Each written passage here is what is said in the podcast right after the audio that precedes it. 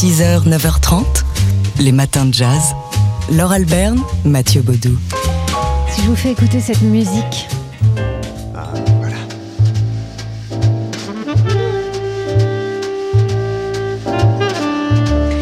Si je vous fais écouter cette musique, vous avez des images qui apparaissent euh, immédiatement euh, à l'esprit.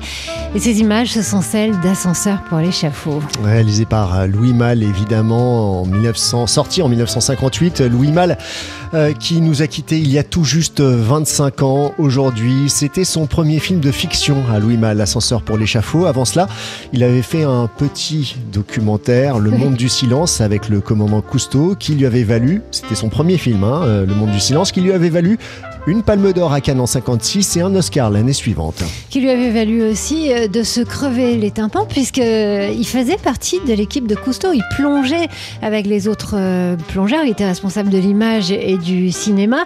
Euh, Donc, c'est euh, les tympans crevés qu'il a fait appel à Miles pour réaliser, pour composer en direct ou pour improviser la bande originale de son film Ascenseur pour l'échafaud. Oui, avant ça, il avait montré le film hein, sans musique à, à Miles Davis et, et ensuite Miles a donc euh, improvisé sur, euh, sur ces images. Louis Malle qui, euh, dans ce film, voulait montrer bah, un Paris qui n'existait pas. Oui, ça c'était au fond un film de la fin des années 50 et qui, qui annonçait, je crois, les années 60. Et il y a une raison très précise à ça, c'est que moi j'étais très fou, comme tout le monde, enfin comme tous les cinéphiles de l'époque. J'a- J'aimais beaucoup le cinéma américain.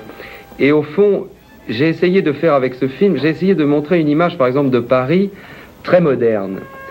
J'avais choisi exprès de le faire comme ça parce que j'en avais au fond, moi j'en avais un peu assez de cette ambiance des films français, des, des, vieux bistrots, des, des, chauffeurs de taxi à casquette, des, ça, ça, j'avais envie de passer à autre chose. Et au fond, c'était un Paris un peu imaginaire parce que c'était un Paris qui, qui n'existait pas encore. L'immeuble où se situe où est situé l'ascenseur, par exemple, c'est un immeuble, il en existait cinq comme ça à Paris. C'était, c'était une chose très, euh, euh, très rare encore. Voilà, donc euh, Louis Malle euh, qui revenait ici dans une interview sur ce, qui est son premier vrai film de fiction. Vous pouvez trouver, en fouinant un petit peu sur Internet, sur le site de l'INA, une autre interview où on le voit en studio avec Miles Davis qui est en train d'improviser euh, la musique devant ces, ces images. Il est tout jeune, tout, tout timide et, c'est assez touchant de voir bah, voilà, l'homme qu'il est devenu par la suite avec une filmographie incroyable. On citera dans le métro, Vie privée, Le feu follet, euh, La combe Lucien, Au revoir les enfants, Milou en mai, etc., etc. Louis Malle, donc, qui nous a quittés il y a tout juste 25 ans aujourd'hui. 6h, 9h30, les matins de jazz. Laure Alberne, Mathieu Baudou.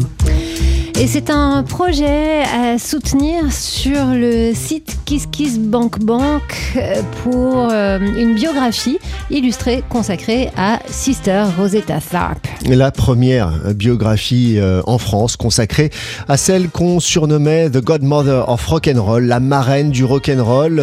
Il faut soutenir ce, projet. Apparaître donc en, janvier prochain sous la plume de Jean Buzelin qui a commis l'intégrale de la discographie en 15 disques de Sister Rosetta Tharpe pour le compte des éditions euh, Frémo et Associés. Euh, il s'agit donc de revenir sur le parcours de cette guitariste et chanteuse, la première femme à jouer de la guitare et à chanter euh, du gospel dans les nightclubs. Elle a été accompagnée par certains jazzmen, hein, notamment Cap Calloway ou encore John Hammond. Alors, euh, c'est la pionnière du rock'n'roll parce que bah, bah, parce qu'il faut l'entendre jouer de la guitare et vous allez tout comprendre. Et la voix Et il aussi, faut c'est l'entendre chanter. Elle vient du gospel. Alors, elle a commencé dans le jazz, mais enfin très vite, elle a pris un, un virage qui effectivement fait d'elle la pionnière, non seulement euh, pour les musiciens de rock and roll, mais, mais pour les femmes aussi. C'est quand même extrêmement rare d'entendre une femme à la guitare s'accompagner elle-même. Alors, il faut la voir. Par exemple, vous pouvez la voir euh, au tout début des années 60 sur la scène du festival de jazz d'Antibes à l'époque. Elle était invitée dans le festival de jazz. Et euh, il faut la voir avec sa petite robe de soirée, sa guitare électrique et, euh, sa voix là qu'on entend euh, sous la mienne. Oh,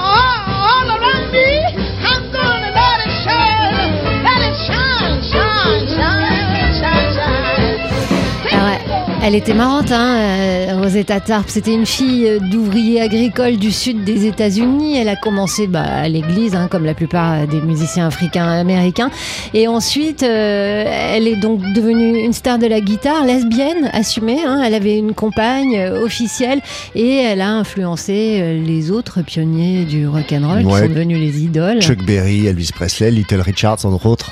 Voilà, donc c'est une biographie euh, illustrée. En plus de ça, donc Jean Buzelin qui va s'occuper du texte euh, euh, a- depuis un an et demi est allé aux sources. Il interviewe les gens qui ont encore connu Sister Rosetta Tarp, qui se souviennent d'elle. Et puis il y a aussi un illustrateur qui nous explique-t-on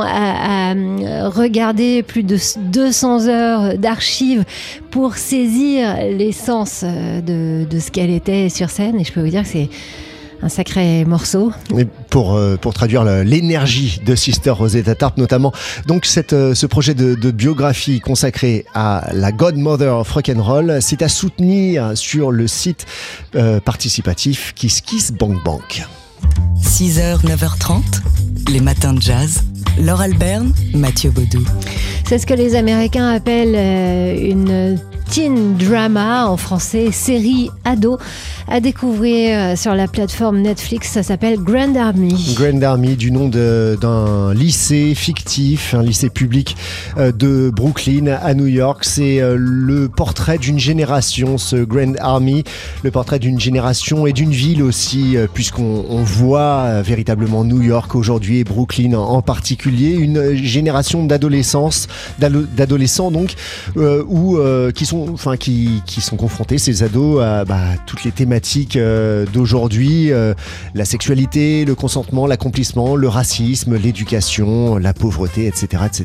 Alors, en effet, euh, ces gamins sont des représentants de toutes les minorités ethniques et sexuelles, enfin d'identités sexuelles différentes, dans la même urgence de se sortir bah, d'un- d'une globale. hein. C'est euh, c'est pas facile d'avoir 20 ans en 2020, c'est pas facile d'être ado aux États-Unis aujourd'hui non plus, d'être euh, confronté à des catastrophes euh, plus ou moins directes et notamment le, le terrorisme aussi. Et dans une société euh, clivée euh, comme euh, le sont les, les États-Unis aujourd'hui, on est la série se, se penche sur cinq portraits essentiels. hein. Ce sont les cinq personnages principaux, dont l'une est victime à 16 ans d'une agression sexuelle par trois amis de, de longue date. Voilà l'une des thématiques centrales donc de ce Grand Army à voir sur Netflix en ce moment. 6h, 9h30, les matins de jazz. Laure Alberne, Mathieu Baudou. C'est un, un photographe qu'on a découvert dans la presse euh, pendant euh, la campagne euh, pour les, les- élections présidentielles aux États-Unis.